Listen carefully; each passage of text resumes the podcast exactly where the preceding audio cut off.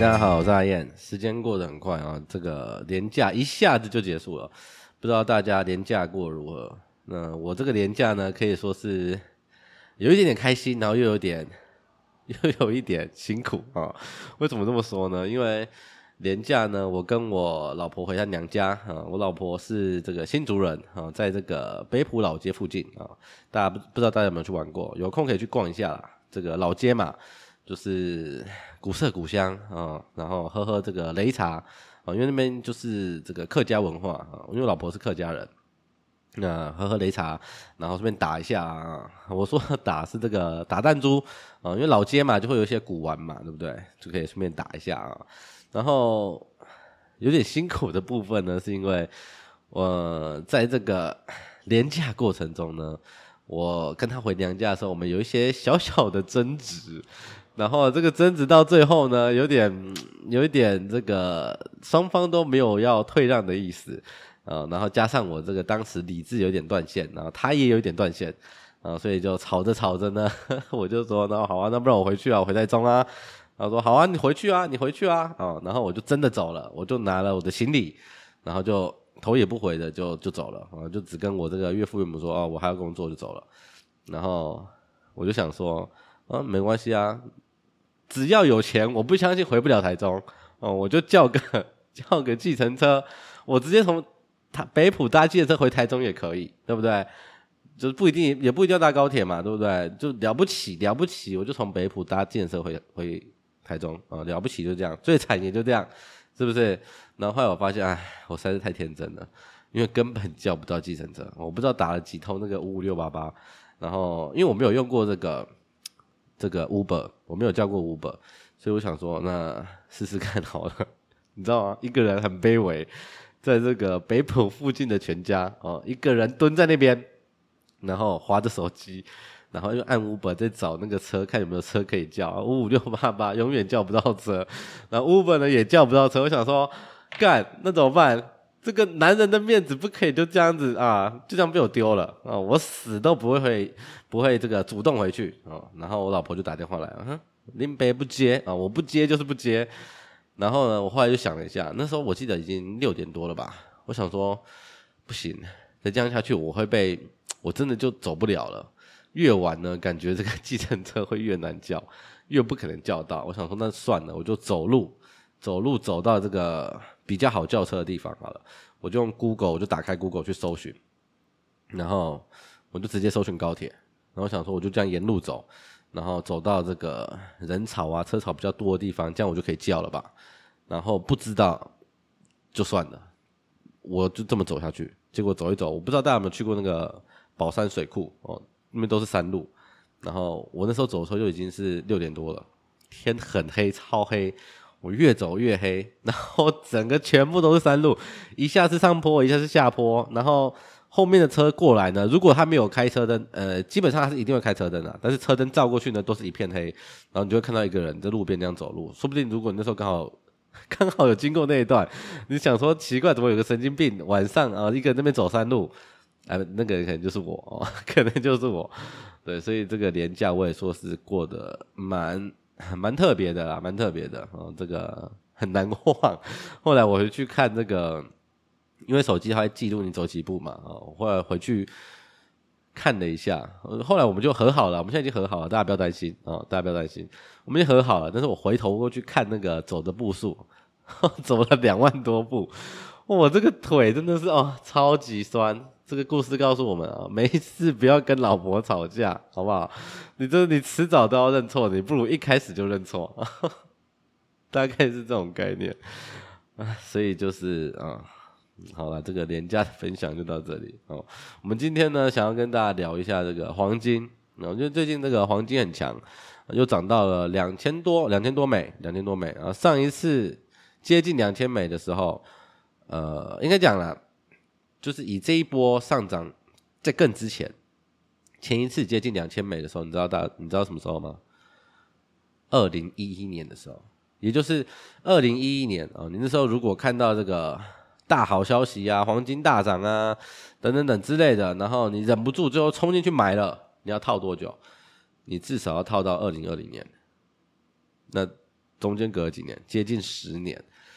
那中间还有什么？中间还有股灾嘛，对不对？还有股灾，二零一五嘛，跌到七千的七千两百多嘛，二零一八嘛，跌到九千三嘛。然后呢，现在多少？现在即便经过了二零二二年的大跌，现在还有一万五，接近一万六。所以我觉得投资黄金，嗯，长期来说啦，我觉得不是一个非常非常明智的选择。那也因为这样子，所以你投资黄金的话是，我觉得择时很重要，这是很重要。然后，因为它又没有利息，所以你想想看，这九年你不止这个报酬率输了哦，你连利息都没有领到，可不可怜？很可怜。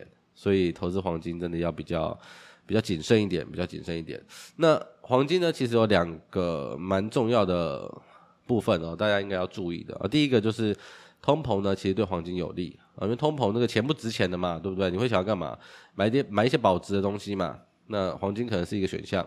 啊，所以通膨其实有利黄金，然后再来呢就是利率啊，黄金对利率很敏感啊，为什么？因为黄金没有利息，所以当你预期这个利率要上升的时候，黄金就会比较有压力，然后甚至会比较疲软，甚至下跌。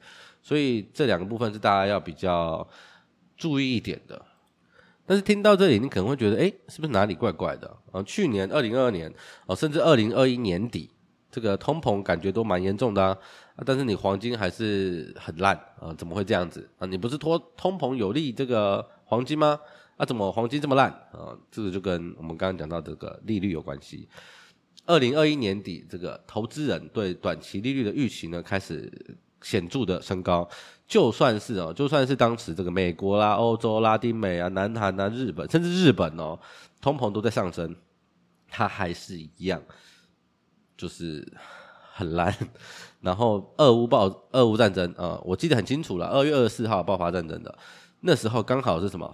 大家可能原本的印象可能是啊，战争怎么办啊？买黄金啊，黄金会涨啊？啊，没有，俄乌战争的隔一个隔一周吧，我记得隔一周还是应该是十个交易日以内啊、就是黄金的最高点二零七零，整个二零二二年啊、不止这个股票啊、跌啊、债券跌啊、黄金啊、也一起跌啊、一起下去。那关于未来的这个利率的预期呢？其实我们可以观察一个东西，这个东西是联邦基金期货两年远两年期的远期合约哦。这个合约在去年的九到十月也是来到最高峰，而且它长期几乎跟黄金跟金价啊是这个相反的走势，相反的走势。那前一阵子前一阵子这个美国的美国啊还有瑞士这个银行体系有些问题嘛，那个 SVB 啊倒闭。啊，那个瑞士信贷下去啊，导致市场很快的就修正了对这个联准会的利率预期。原本呢，很多交易人呢，啊，很多交易人预期可能还会再升个四次啊，但是过了短短的几周啊，甚至几天，他们就开始怎么样？他们就开始想考虑考虑一件事情，就是可能下半年就要降息了。所以。近期这个金价的上涨跟预期紧缩到了尽头哦，有很，我个人觉得啊，有很大很大的关系啊。那还有东西可以观察一下，我觉得这个这个蛮有趣的。这个是在芝加哥商业交易所里面啊有揭露的一个，呃，算是指标吗？叫 CVOL 啊，CVOL 简单来说呢就是波动率。然后当看涨的这个波动率呢高于看跌啊，就是大家普遍比较。看好行情黄金的后市的时候，以统计来说哦，平均三个月内的回报率呢都不是太好。那现在呢？现在什么情况？现在就是上行的啊、呃，看涨的这个波动率呢大于下跌，然后大于大概四趴四趴左右。我觉得这东西就蛮有趣的，就像是我觉得跟筹码有点 类似的感觉啦。就像前一阵子，我记得三月二十左右吧，三月二十二十一那附近啊，然后那时候刚好是这个散户的空单很高嘛，那整体来说啦，就是散户比较看空哦，然后就连涨了五天，有一点这种味道，呃，那所以以现在的情况来说，当然了，这个甚至都还没开始降息，那市场通常都走在前面嘛，那所以我觉得降息这件事情呢，甚至是紧缩到尽头这件事情呢。呃，很大程度上已经 price in 了一部分了，所以如果你现在是因为你感觉，嗯，这紧缩到了尽头，你觉得紧缩到了尽头，甚至下半年要开始降息了，所以你觉得黄金大好，你现在追进去，我觉得可以再观察一下，可以再等一下啊。当然了，我觉得中线黄金还是有机会啦，只是我们必须要考虑一件事情啊，就是它这个机会会高于股票吗？它的期望值会高于股票吗？然后我们是不是你只有黄金这个选项吗？也不一定嘛。那或者是你是站在这个资产配置的角度，我觉得这部分还是要考虑一下，还是要考虑一下。好，以上就是这礼拜的跟大家分享的内容啊。如果你有什么想聊的，你也可以到我的粉专留言啊，或是私讯给我啊，我都会看，然后我也会都是我自己回啊，所以你也不用想说，呃，因为之前有个粉丝很可爱啊，他就私讯我，然后先问我说，请问你是本人吗？然后如果不是的话。可以请本人回我吗？我看到这个觉得蛮有趣的。好了，都是都是我本人回，都是我本人回，所以不用担心这件事，也不用问我说你是本人吗？啊，我是我是对，所以有什么想聊的也可以到粉专上面找我。好，就这样，我们下周见，拜拜。